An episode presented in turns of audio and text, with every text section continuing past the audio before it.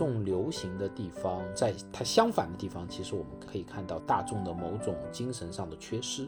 或者是大众的某种压抑。姜老师给我出了一个很难的题啊，就是我要在这个策展人面前评论这个展览。在我们大量的策展人，其实不客气的说法就是布展人，就更多的像是一个布展人，而不是策展人。化部门的文化口的一些负责人，他们本身也是从别的口，比如说经济口调过来的，所以他们其实对文化不太清楚，或者他们会很直接的把文化作为某种产业的方向去观看。Hello，大家好，我是曹宁。为了增加跟大家的互动，并且挖掘出更多深刻有趣的话题，所以我们决定开通闲宁期的听友群，可以扫描海报上的二维码，或者添加微信小助手“你吃饭没”的全拼，就可以加入听友群了。欢迎大家收听今天的闲宁期。我们今天请到的嘉宾是这个知名的策展人，也是我们这次这个一起打保龄球特展的策展人姜俊老师。现在姜老师在这个上海和广州都有一些活动，艺术活动。对，是是是，非常高兴今天可以受到呃呃曹编辑曹宁的呃邀请，然后来到我们这儿呃做一个简短的呃分享，然后嗯还有和大家聊一聊。对，行，那咱们不如就先从这个展览聊起，因为这个展览刚刚开展嘛，还有一个月的时间，也推荐大家去看。当时您做这么一个展览的这个缘起是什么？啊、是缘起呢，是因为我们广州作为一个当代艺术的，其实在一定程度上慢慢变得越来越重要的一个城市。嗯这块地方相对来说，岭南的就传统的艺术还是呃比较强。慢慢的也也有一些艺术机构，类似于像我们在顺德的这个和美术馆，嗯然后他们有一个和记艺术基金，然后他们这些艺术基金呢，会开始慢慢的努力的思考，就我们是不是应该支持一下我们今天在广州的一些当代艺术。正是因为在去年这样的一个契机，有五位艺术家、年轻艺术家，他们申报了这个和艺术基金的资助项目，并获得了这个大概三十多万的资助。五位艺术家需要有一位策展人，因此我是被他们邀请的一个策展人，然后帮助这五位艺术家，他们的作品可以在一个有机的环境里比较融合在一起。嗯大家看可以看到，在我们这个展览里面，就五位艺术家他有各自不同的方向，如何使得这不同的五位艺术家进入到同一个语境里面？他们申报的方案叫做“边界与共生”，嗯所以呢，五位艺术家在一定程度上是有各自的个体边界的，然后最后如何可以共同协作完成一个作品？那其实这是呃，我个人作为策展人来说，意识到的我的工作的目的和嗯目标。其实我更多的愿意把自己理解为一个电影导演嗯或者剧场导演，而五位艺术家呢，可以被理解为五个演员或表演者，五嗯段剧目。我的我的理解就是怎么样，我通过一个导演的方式，把这五位艺术家作为或者五位演员，呃，聚集在一个地方，然后让他们以不同的方式来展开他们的表演。对，这个大概就是啊、我们的一个缘起的一个解释吧。对，所以您提到这个策展人要为艺术家的展览一个系列展览提供一个有机的环境，我觉得这个会让大家对于策展人的工作产生一些好奇，因为这个职业或者说这个身份的人在国内的，尤其是在当代艺术界，是不是大家的标准还是不是很统一，或者说没有发展的特别成熟？因为这个职职业是随着当代艺术起来，所以才慢慢慢慢成型的。那么到了二零零零年开始，就说其实也是随着我们的经济的起来，然后慢慢的就是国内的艺术市场也慢慢起来了。那么在这里面，展览如果我们把展览理解为一个剧场的话，嗯那么展览是需要有个导演的，因此呢，在这个过程中，策展人的工作也变得越来越重要。嗯然后呢，也有非常多的年轻人会觉得策展人这个工作非常酷，嗯那么他们去和艺术家发生关系，在批评上面做一些事情，然后也就是说，在这个过程中，慢慢的策展人和艺术家之间的关系，其实有的时候也会特别像剧场里面导演和演员之间的关系。嗯那么呃，在这个过程中，呃，如何协商？那么到底这个我们这个剧场是策展人说了算呢，还是演员说了算呢，还是投资方说了算呢？等等这块其实这个在电影？对，在电影里面有非常多的这方面的讨论，其实，在艺术展览里面也是有非常多的一个方向的。如果追溯策展人的历史，我们可以看到，在一九六九年的时候，有一位瑞士的策展人叫做哈拉德·薛曼，他其实在很多状况下面啊、对于今天的呃创作有创作能力的独立的策展人这个身份角色，他其实起了很大的作用。在一九六九年的时候，这位呃哈拉德·薛曼他就区分了这两种类别的策展人，一种他就叫 curator，就是策展人；另外一种呢，他用 exhibition maker，所以用德文的话 Ausstellungmacher 这个词，其实它叫做展览制作人，就展览制作人来指示这一种独立的有艺术家风格的这些策展人。传统的一些策展人，他可能就是作为美术馆系统里面的一个劳动分工里面的这么一个环节，他的工作可能只是把展览就按照上面的要求把展览进行一个有机的梳理、展示。但是今天的策展人，他其实就像一个就像一个作者或者就像一个艺术家一样，他需要重新组织一种观念、一种脉络。嗯使得艺术可以被在某种观念上面，在某种主题上面，能更好的进入到观众，使得观众可以在展览的过程中获得某一种新的视角。嗯。那么这个其实就像在读一本多媒体的书一样，也就是说，在读书的过程中，一本好的书其实是希望可以给读者带来某种新的视角、新的知识生产，其实对吧？嗯在展览同样也是这样的道理。当观众进入到这个展览，他可能进入到了一个多媒介的剧场性的这么一个空间当中，而当你离开的话，可能它就像一本书一样，给你带来的是另外一种呃视角转换的某种体验，让你对于所谓我们这个主题有一种新的认知和反思的一个可能。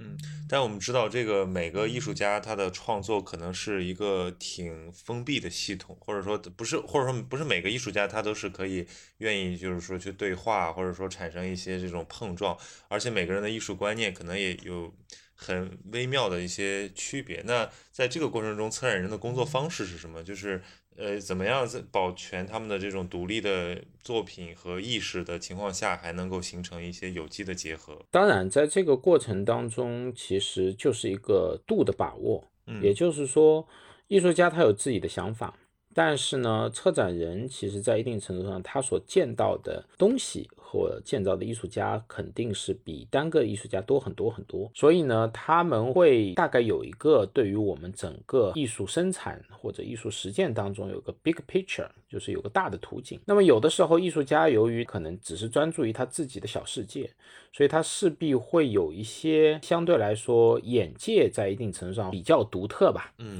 那么因此呢，就策展人其实和艺术家的合作过程中，也是在一定程度上帮助艺术家可以获得一种新的视角去在观看他的作品。嗯那么在这个过程中，其实就说策展人就要协调所谓的独特视角的艺术家和公众之间的一个关系。嗯呃，可能由于艺术家他太独特了，以至于呃他的作品在一定程度上比较难以和公众发生关系，所以在这个过程中，呃，策展人的工作正是在艺术家和公众之间形成某一种桥梁，使得公众可以进入。当然，在这个过程中，艺术家必须要和机构也发生比较强的关系。比如说，我们在这次一起打保龄球中合作的广州大学城美术馆，那么美术馆它其实也是在艺术家和公众之间形成某一种桥梁，使得公众可以更容易理解艺术家讨论的主题，然后使得这个讨论的主题可以慢慢的在公众当中变成一种讨论的话题。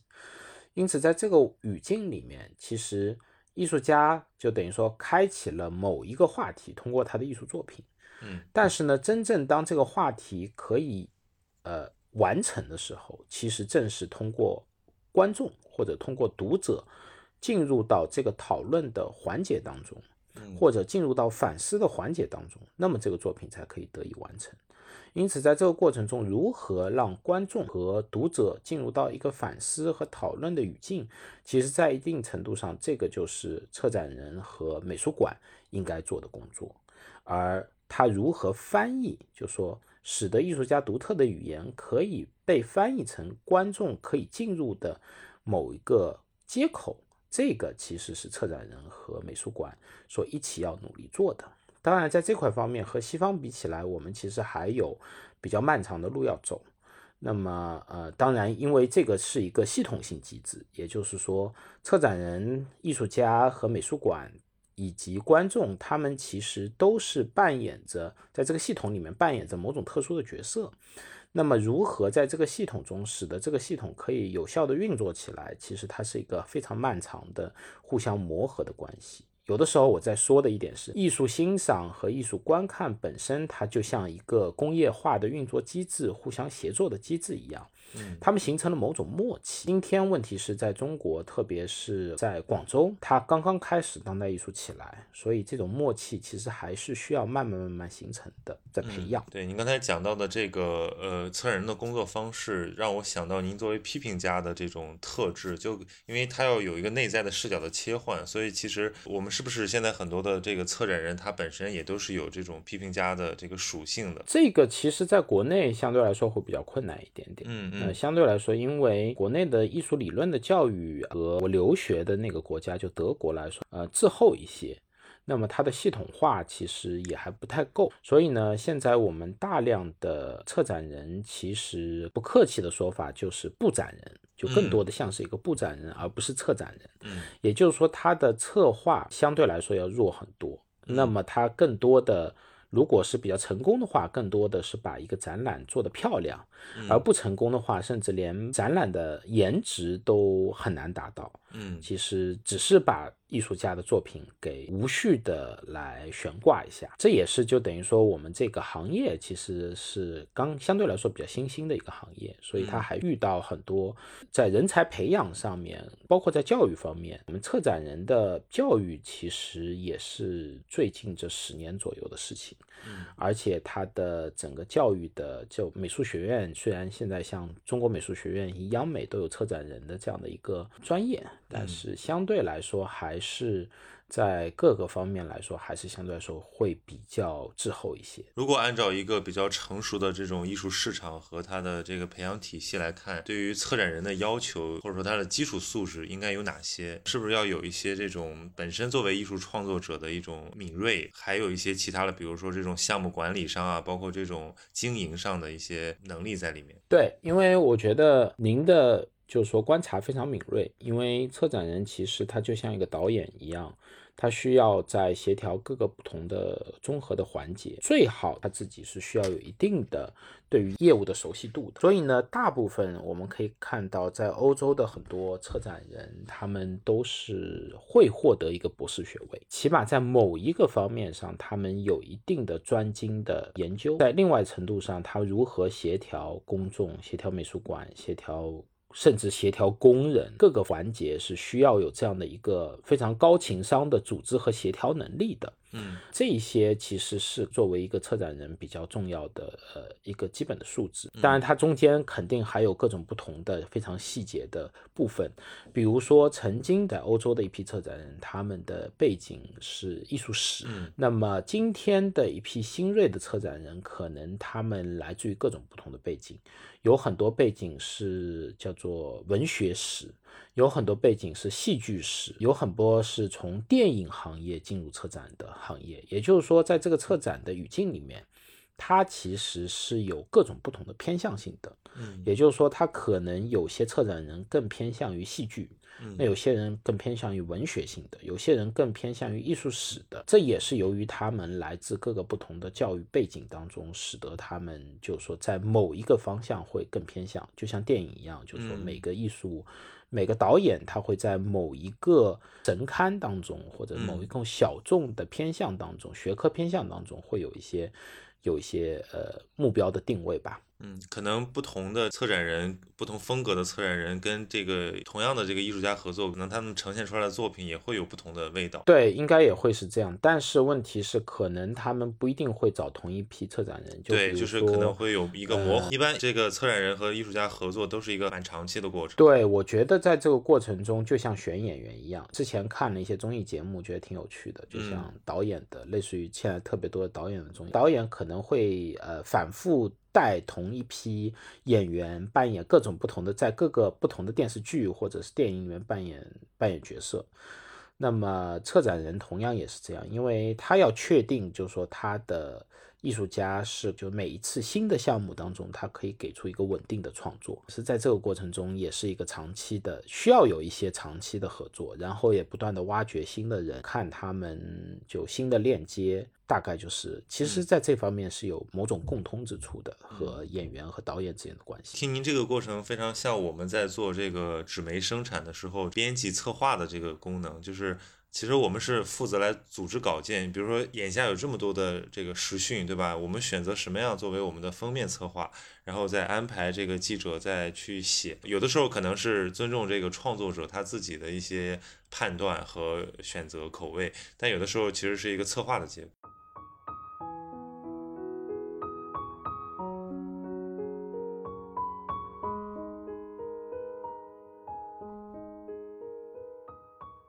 那有了您刚才这个背景补充之后，我觉得咱们再来深入的聊一下这个展览所要表达的一些这个深刻的含义，可能就会更加好理解。因为我已经看了这个展览啊，可能很多听众他呃还没有看。比较感兴趣的，就是说从您的视角上来说，对我们的展览有怎么样的一个看法？对，其实这样可能也可以代表就我们的听众。好。呃，姜老师给我出了一个很难的题啊，就是我要在这个策展人面前评论这个展览，而且是五位没有没有没有，是是我们的工作在受到你们的有 review 审视对审审视。呃，虽然我受到很大触动啊，但是我就没有非常系统的去整理这次的观感还，呃，所以我现在就是简单追忆几个我看这个展览的感受。其实我在看完这个展览之后，我还是内心还是挺激动的，因为我之前也看过不少的这个当代艺术的，很多呢，我是觉得他们是相对静态，就是没有给我。时下的生活和所在的这个 context 有一个触动，但是您组织的这个展览，我看到了在努力回应时下当代生活的一种努力，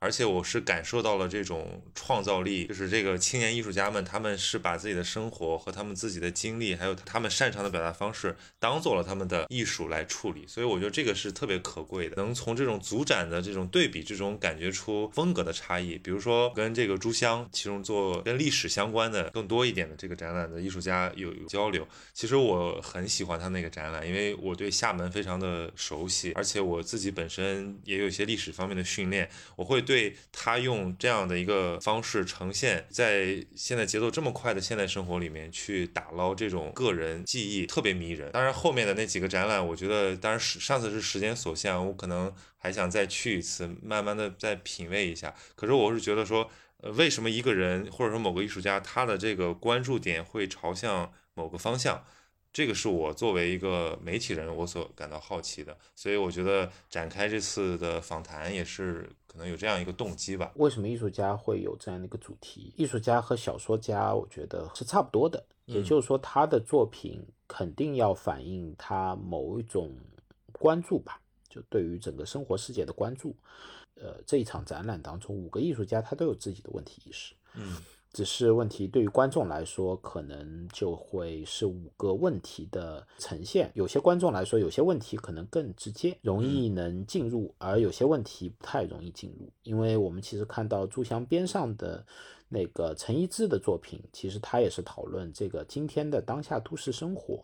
也是老城呃改造。以及我们今天在生活都市生活中，不只是都市的层面，还有一个网络媒体的一个，就等于说网上的一个空间。那么我们其实是在网上的空间和现实的空间双重空间中进行穿梭。那在一定程度上，它其实也正希望通过这样的一个方式来表达。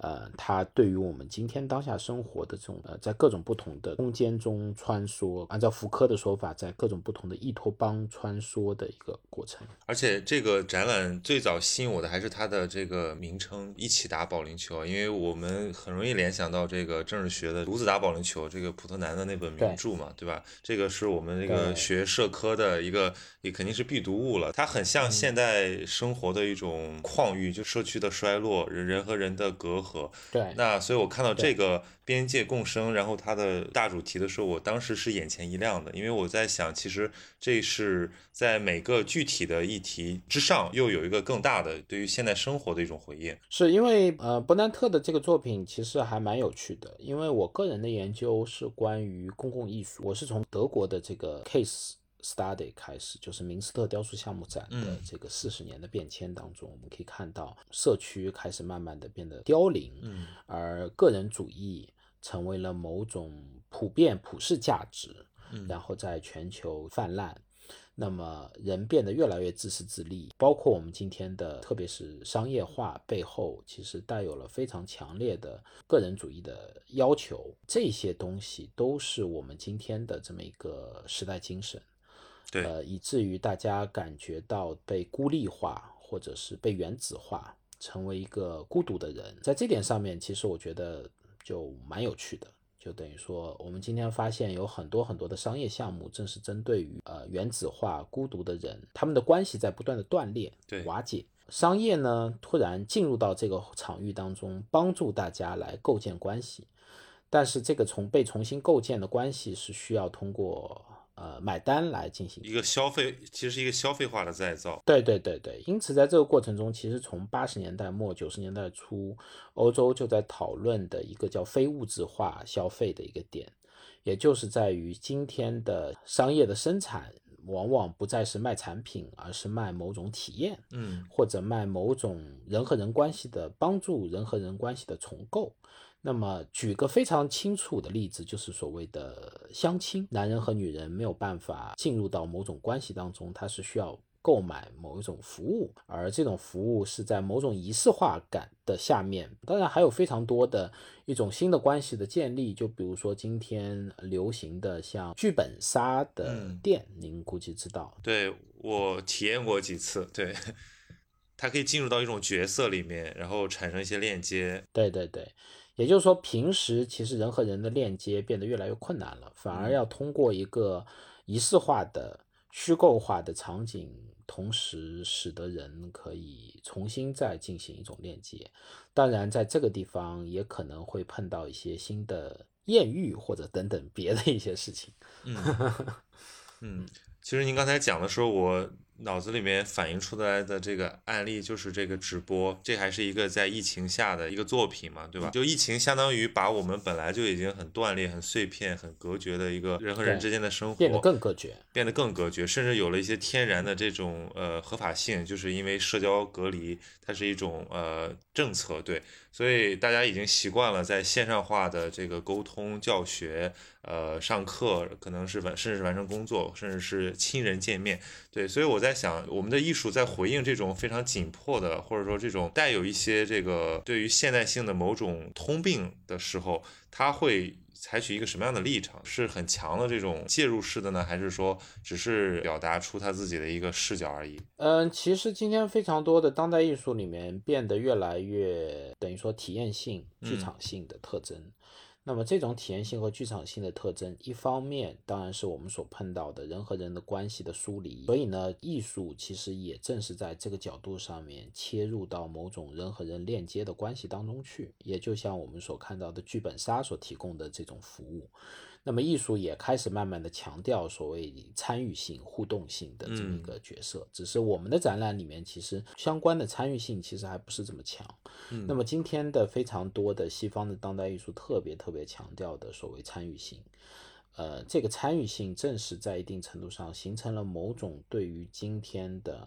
这种疏离化的日常生活的某种补偿性机制。嗯，那么在这样的一个角度上面，我们似乎可以看到，文化其实在某种程度上面，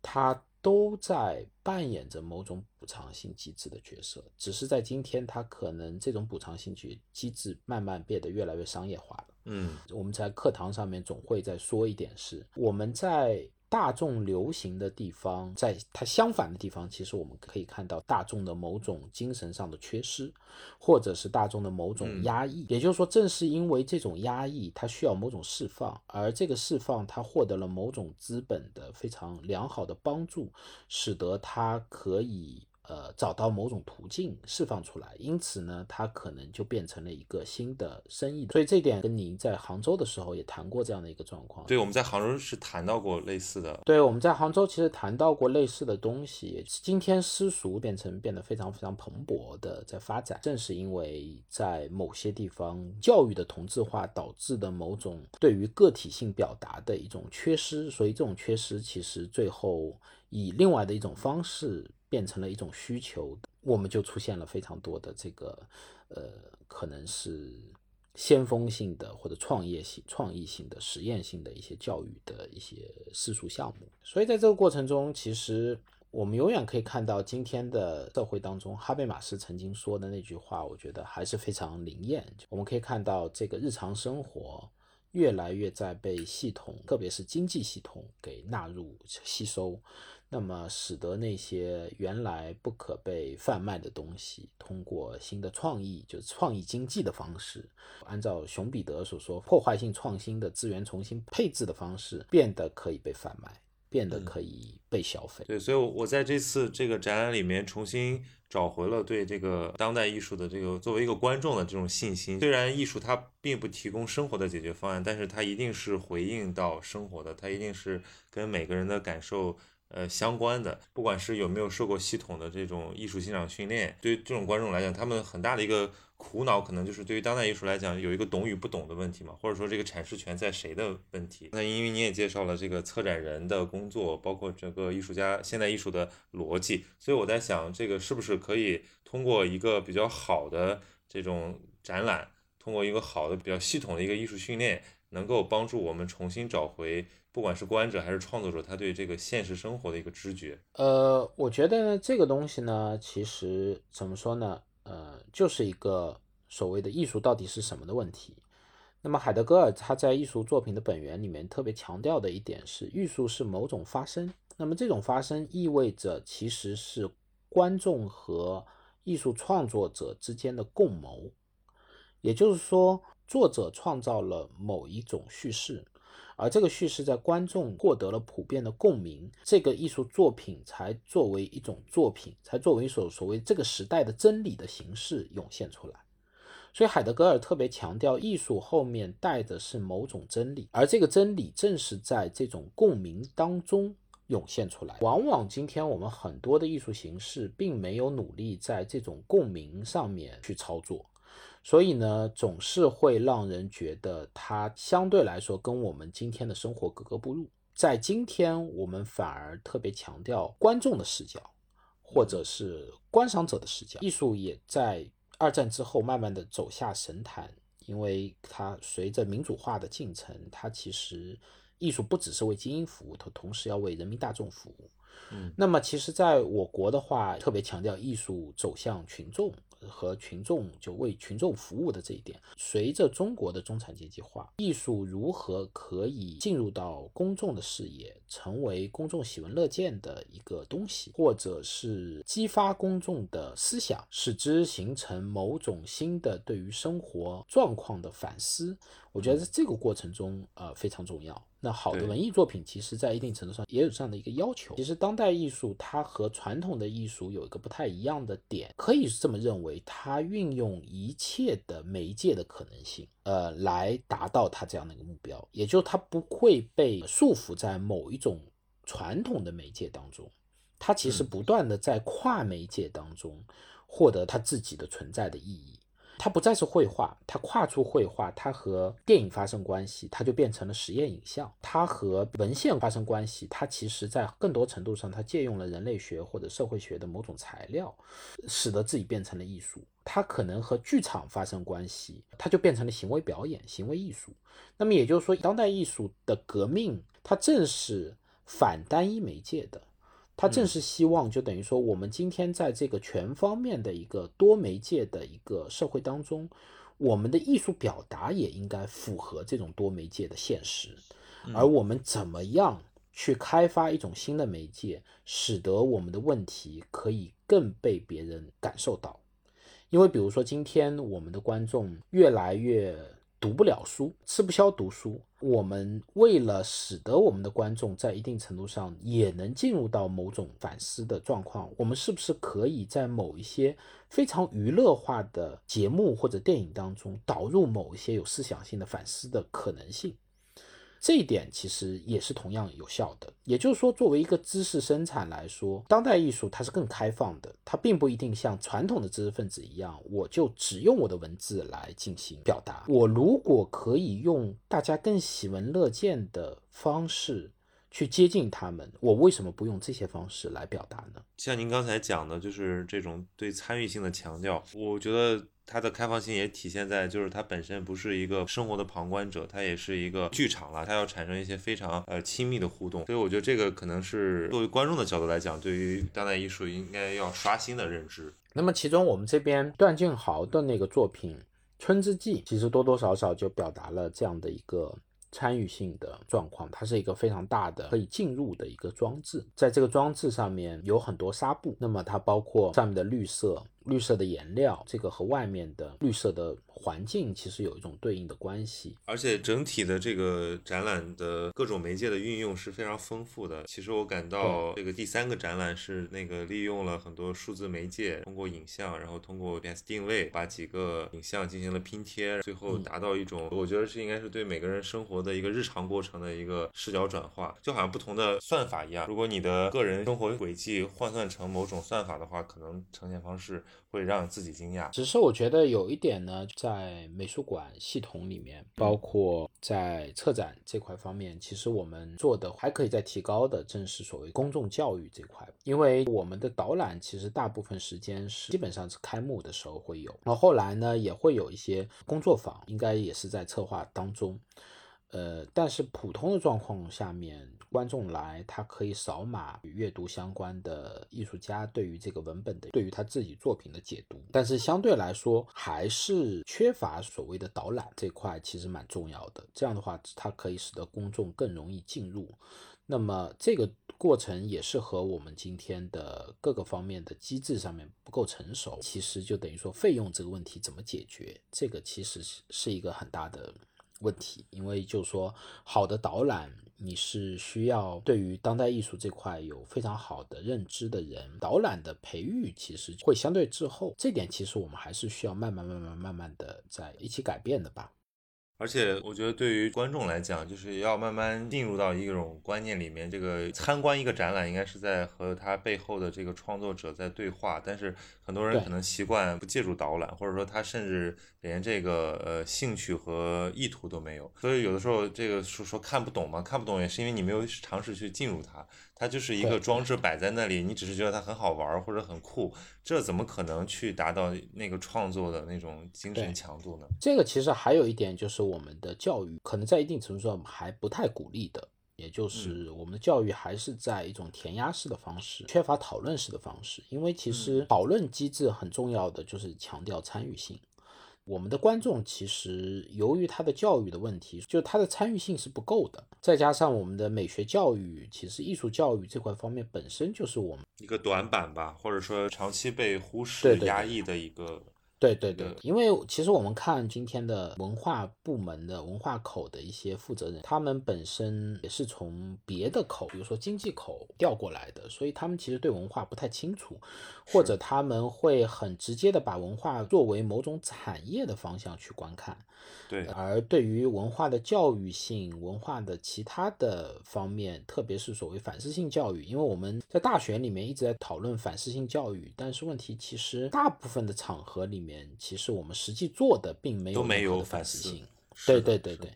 而且反思性的教育其实对于我们在追求这个新型的创意经济其实非常重要，因为只有反思你才可以创意。因为反思正是对于你原来的一个既定的框架的一个打破，然后使得它可以重新进行一个自由的组合，那么才会构成反思。就反思，你必须要有距离，你才可以反思。其实我们今天所需要的新兴的后现代式的工作人，不是一个再是在机械流水线上工作的，就是说嗯被填压的这些工作人，因为就等于说这些在自动化的当中最终会被解决的。如何在整个项目制当中有组织能力、有策划能力，而且有团队参与能力这样的一个新兴的劳动者，我们的教育其实对于这种新兴的劳动者，相对来说，对于这种新兴劳动者培养还是处于一种比较滞后的这么一个状况。那么这也是在我们的艺术当中可以看到的。其实当代艺术在一定程度上，它往往在这个革命当中也配套的整个美学或者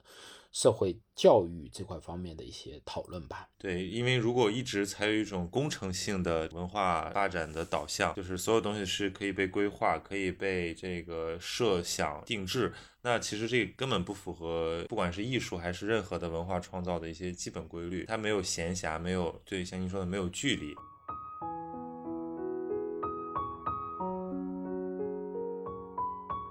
您刚才提到这个公共艺术，其实我们现在有的时候还会会把艺术给框起来，就是认为它是某种程度上只能存在于博物馆、艺术馆里的一个存在。艺术家是一群这个不是劳作、一些有特殊才能的人，但其实这个在公共艺术的理念里面，这个艺术早就已经突破掉这个场域的门槛，开始体现在我们的生活当中。你觉得这个在国内现在我们的反思或者说认知度怎么样？我觉得今年现在开始公共艺术越来越流行，这个流行的点呢是更经济化的，它和文旅发生关系了。前几年就是说文化部和旅游部合并嘛，也就是说在最早的来说，中国文化部其实多多少少是某种只支出没有收入的一个部门。嗯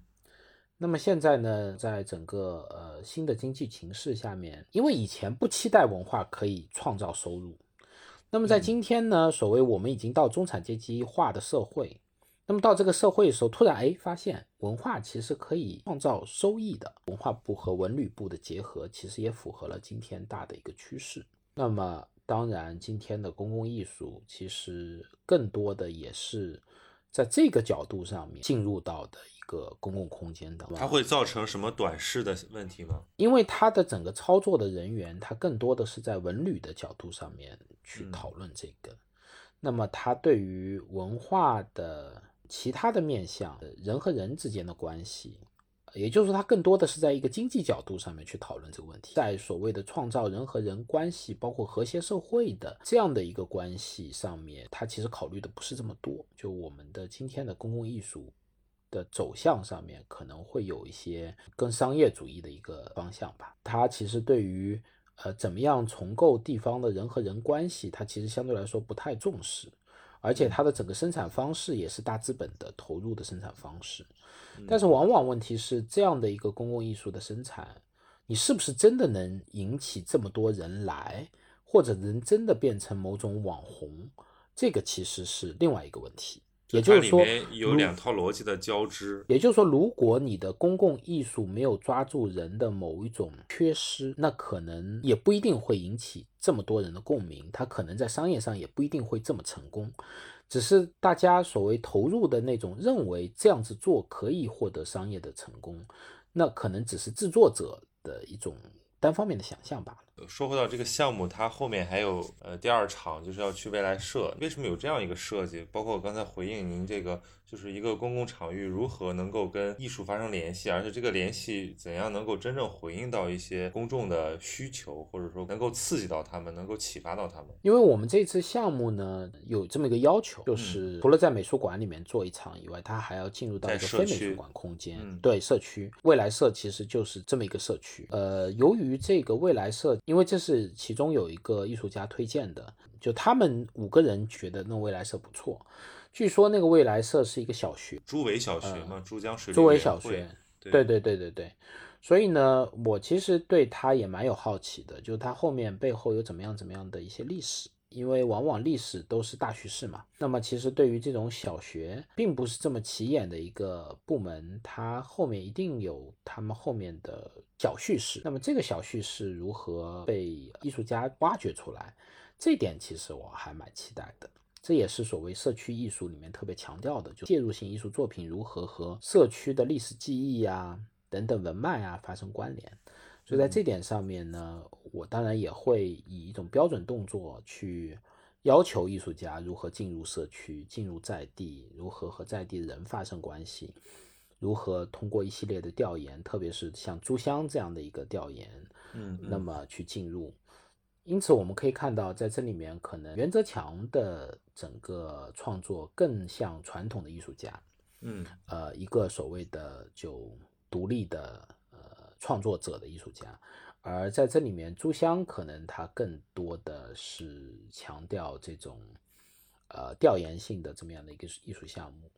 那么，其实我后面也在讨论一点，就是这五位艺术家能在什么样的机制里面，在这个未来社的这个场地上面，包括在以前的朱伟小学的这样的一个呃这样的一个场地上面啊，能展开自己的创作。能以怎么样的方式和在地性发生关系，以及和其他的艺术家形成对话，这点其实我自己都不清楚未来会发生怎么样的状况。那所以说，这个也是这个艺术创作和策展工作一个很有趣的地方，就是随随时都可能在变。对对对，因为问题是我们要尊重艺术家和场域的某种本真性，就 authenticity 的本真性。其实，在当代艺术当中，这个特别特别重要。那么当然，这个本真性往往在今天也被作为某种 business 的方式，这个我们就不谈了。但是问题，这个本真性其实变得很重要，所以呢，它的偶然性可能也会带来某种魅力。也就是说，不是所谓一切的东西都要事先被规划好的，而我们正是希望在它既有的历史文脉当中，我们可以帮助这个文脉能生成一些东西。所以在当代艺术的讨论里面，特别强调的是。叫做 make the invisible visible，使得不可见者变得可见。那么，我觉得其实我们到了这个小学，曾经被拆掉这个小学，可能被改造过的这个区域，那么怎么使得这个被遮蔽掉的或者被拆卸掉的那段记忆，重新从不可见变得可见？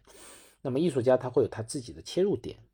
那么这一点其实呃是我在这个过程中也需要帮助艺术家去进入的这个进入到这个场域吧。呃，谢谢姜老师这个很精彩的阐述啊，我觉得也普及了一些这个当代艺术的一些基础知识，然后同时又结合这个展览给我们做了一些阐释，尤其是对呃眼下的很多问题，我们做了一些生发，而且我觉得这种生发是格外有意义的，可能会引起大家的一些持续性的讨论或者说关注。当然，我们最希望的是还是说，如果在广州的朋友，你们有兴趣可以来到现场来参与这个展览。我们不说参观了，我们说参与，对吧？进入到这个空间里面去感受，肯定会比我们只是听我们这样阐述产生更大的这个感受。也非常感谢，非常感谢南风窗还有好编辑可以给我们这次机会，然后能在这样的一个非常好的平台上可以。表达一下我们的就创作的想法，对于我们这个行业，包括我们这个工作的一个简短的介绍吧。